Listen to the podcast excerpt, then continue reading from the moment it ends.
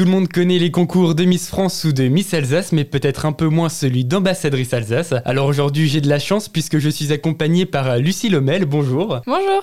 Vous êtes la grande gagnante de l'édition 2023. Quelles sont déjà les spécificités de cette élection? Alors euh, cette élection, c'est déjà une élection sans critères. Il n'y a pas de critères de poids, pas de critères de taille. Euh, les femmes tatouées peuvent participer. On peut être maman, on peut être percée aussi. Et euh, c'est surtout une élection très familiale. Très bien. Et donc aujourd'hui, vous portez le titre d'ambassadrice Alsace. Qu'est-ce que ça représente pour vous? Bah pour moi, c'est plus un loisir. C'est comme un athlète. C'est vraiment un loisir. Ça me permet de faire des sorties, de rencontrer des nouvelles personnes, de découvrir de nouvelles choses, vraiment d'apprendre sur plein de choses, d'apprendre sur l'Alsace. Quelles sont les prochaines échéances? Parce que j'imagine qu'il y a également un, concours national donc. Oui, exactement. Donc le concours national se déroulera fin d'année. Et actuellement, bah, je suis en train de me préparer, que ce soit pour les discours, les défilés, les danses, tout ce qui est chorégraphie. Mais je prépare aussi mon portrait national. Donc c'est une vidéo qui sera présentée le soir de l'élection. D'accord, et donc comment se passe la préparation? Euh, bah, Là, pour, euh, en ce qui concerne les chorégraphies, les chorégraphies sont envoyées euh, par mail et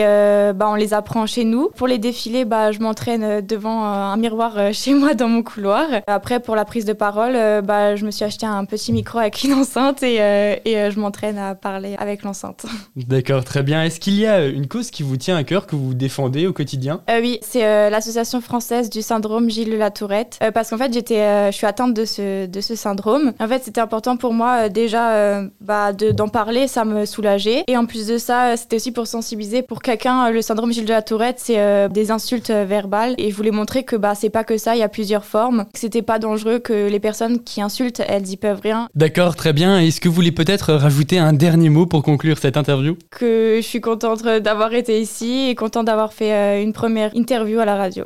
Très bien, merci beaucoup Lucille.